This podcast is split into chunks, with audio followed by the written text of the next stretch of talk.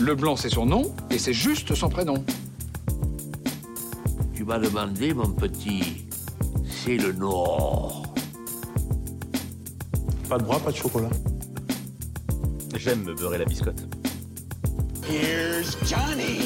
Bonjour à tous et bienvenue dans ce nouveau numéro de votre rendez-vous hebdomadaire consacré au cinéma. C'est l'instant ciné et comme chaque semaine je vous retrouve pour parler d'actualité ciné avec 5 infos que j'ai soigneusement sélectionnées pour vous. Puis à la fin de cette émission je reviendrai sur un film à aller voir au cinéma. Alors sans plus attendre, on passe tout de suite aux news. Et on débute avec des nouvelles du plus gros film Netflix jamais produit, ça s'appelle Red Notice et ça sera à retrouver le 12 novembre prochain sur la plateforme de streaming Netflix. Alors pourquoi est-ce que je vous en parle? Comme je vous l'ai dit, c'est le plus gros film Netflix produit, notamment avec son casting Ryan Reynolds, Gal Gadot et Dwayne The Rock Johnson, un film réalisé par Ronson Marshall Thurber. Une première image du film a donc été révélée, réunissant le trio d'acteurs. Red Notice c'est donc prévu le 12 novembre prochain sur Netflix.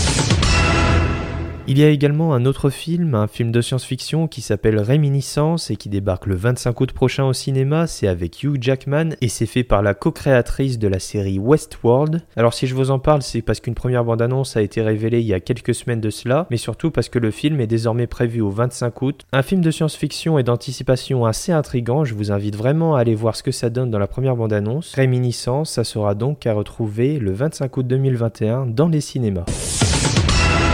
Continuons avec des nouvelles du prochain film Star Trek. C'est Deadline qui nous a révélé que ça sera Matt Shankman qui est pressenti pour réaliser ce nouveau film Star Trek. Un quatrième film qui viendra peut-être achever la saga lancée par J.J. Abrams en 2009 avec son premier Star Trek.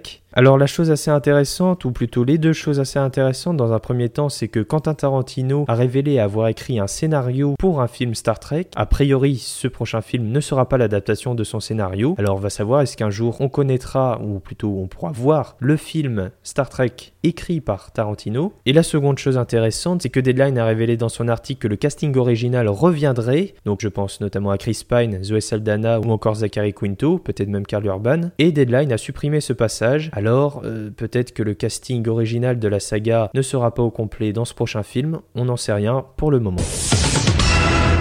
Le Festival de Cannes bat son plein dans ces dernières semaines et ce qui nous intéresse c'est notamment les bandes annonces des films présentés qui ont été révélés. Les premières bandes annonces, alors je pense à ce film au casting incroyable, s'appelle Cette musique ne joue pour personne, c'est un film de Samuel Benchetrit qui sera à retrouver le 29 septembre au cinéma. Alors si je dis au casting incroyable c'est parce qu'on y retrouve François Damiens, Ramzi Bedia, Vanessa Paradis, Gustave Kervern, Joe Star et Vincent McCain. Un film qui a été présenté en sélection officielle en compétition au Festival de Cannes. Un autre film toujours dans la même catégorie, mais celui-ci sera à retrouver le 25 août au cinéma. C'est France, le nouveau film de Bruno Dumont, avec Léa Sidou qui ne pourra pas être présente au Festival de Cannes puisqu'elle a été diagnostiquée positive au Covid-19. Alors c'est très dommage pour l'actrice, d'autant plus que c'est pas le seul film dans lequel joue un rôle, et donc elle aurait dû être là pour, euh, il me semble, 4 films. Donc euh, pour le coup, pas de Léa Seydoux à Cannes, mais la bande-annonce de France à retrouver, je le redis, le 25 août au cinéma. Une autre bande-annonce pour un autre film euh, qui celui-ci sera le 27 octobre, c'est le nouveau Nanny Moretti, Trépiani, qui a fait sensation à Cannes. Les retours sont très très bons, encore une fois retrouvé le 27 octobre au cinéma en France.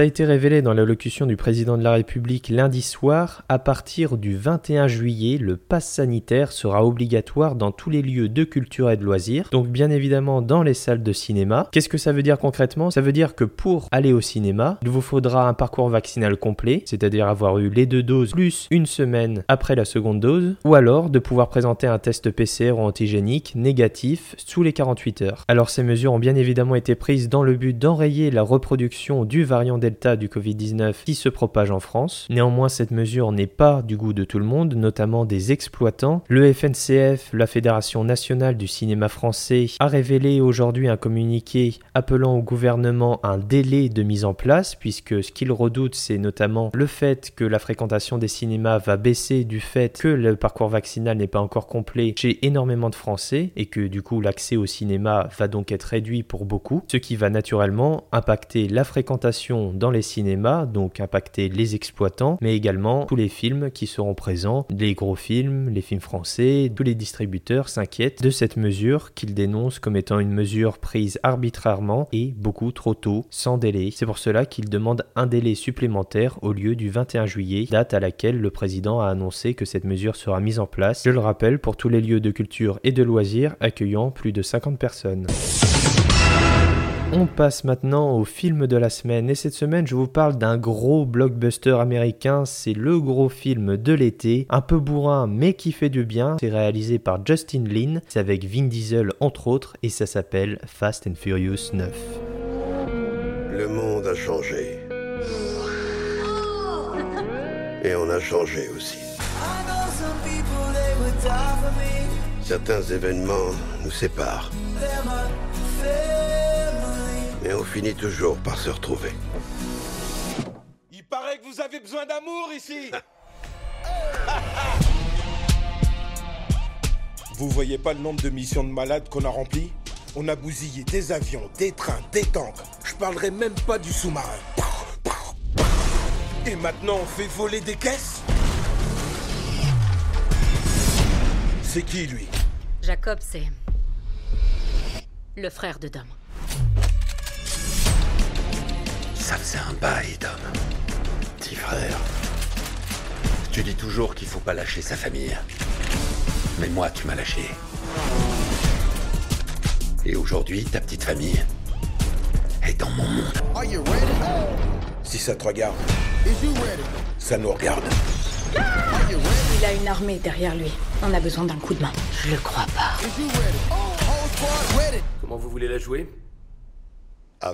Fast and Furious 9, ça raconte quoi? Eh bien, c'est tout simplement la suite de la grande saga Fast and Furious au cinéma, la suite des aventures de la famille Toretto, et cette fois-ci, c'est une histoire un peu plus intimiste qui nous est proposée, avec le retour du frère diabolique, du petit frère de Dominique Toretto, incarné ici par John Cena, l'ex-catcher comme Dwayne Johnson à son époque fait son arrivée dans la saga Fast and Furious. On va donc ainsi explorer le passé de la famille Toretto, tout en découvrant les nouvelles aventures de la famille, un film qui repousse encore plus loin toutes les limites avec de bonnes surprises comme par exemple le retour de l'équipe de Tokyo Drift et également c'est le retour à la production, au scénario et à la réalisation de Justin Lin qui avait signé déjà Tokyo Drift à l'époque, les épisodes 4, 5 et 6, et que ça fait du bien, vraiment, c'est un de mes épisodes préférés de la saga, j'ai adoré ce nouveau Fast and Furious, et j'avais quelques réticences au début, j'avais un peu peur que la saga se perde, notamment avec l'absence bien évidemment du regretté Paul Walker depuis l'épisode 7, mais également l'absence cette fois-ci de Dwayne Johnson qui était devenu une figure emblématique de la saga Fast and Furious. J'avais un peu peur de ce film et de Vin Diesel du fait que le film repose sur ses épaules, et bien pas du tout, j'ai trouvé que tous les personnages étaient extrêmement bien mis en avant, bien développés, bien construits, et l'histoire se repose essentiellement sur eux. L'action passe au second plan, c'est les personnages au premier plan qui incitent et insinuent l'action. Qui plus est, étant un immense fan de catch et de la WWE, j'avais extrêmement hâte et à la fois un peu peur de voir arriver John Cena, et j'avoue qu'il est parfait dans ce rôle, il est extrêmement crédible en petit frère diabolique. Donc malgré mes craintes, malgré mes réticences, malgré cette peur que la saga s'essouffle, eh bien pas du tout. Honnêtement, Fast and Furious 9 est un film extrêmement réussi qui sert extrêmement bien la saga, parfaitement mise en scène, avec de véritables idées et de très bonnes idées surtout. Et d'ailleurs le film est un carton, hein, les chiffres viennent juste de tomber, je les ai sous les yeux. Fast and Furious 9 réalise le meilleur démarrage en France depuis deux ans, tout film, toute période confondue. Donc le public est toujours là, la saga est toujours aussi solide, donc vraiment Fast and Furious 9, c'est ma recommandation ciné de la semaine, et c'est à voir depuis mercredi au cinéma. J'ai passé ma vie entière dans ton ombre. Maintenant, tu vas passer le reste de ta vie. La mienne. C'est ce que tu crois. Et voilà, c'est déjà terminé pour l'instant ciné cette semaine. Je vous remercie bien évidemment de votre fidélité. Moi, je vais aller voir Titane, le nouveau film de Julia Ducournau au cinéma. Il m'intéresse énormément, le film a fait sensation au Festival de Cannes. Donc je prends mes affaires, je fonce. Je vous souhaite une bonne fin de semaine, un bon week-end. Allez voir Fast and Furious 9 au cinéma. Titane, peut-être s'il est bien, je sais pas, je vous dirai ça sur Twitter. D'ailleurs, je vous invite à me suivre sur Twitter et Instagram. Les liens sont comme d'habitude dans la description. Bonne fin de semaine, bon week-end à vous et à la semaine prochaine. Ça dépasse tout ce que j'ai pu imaginer.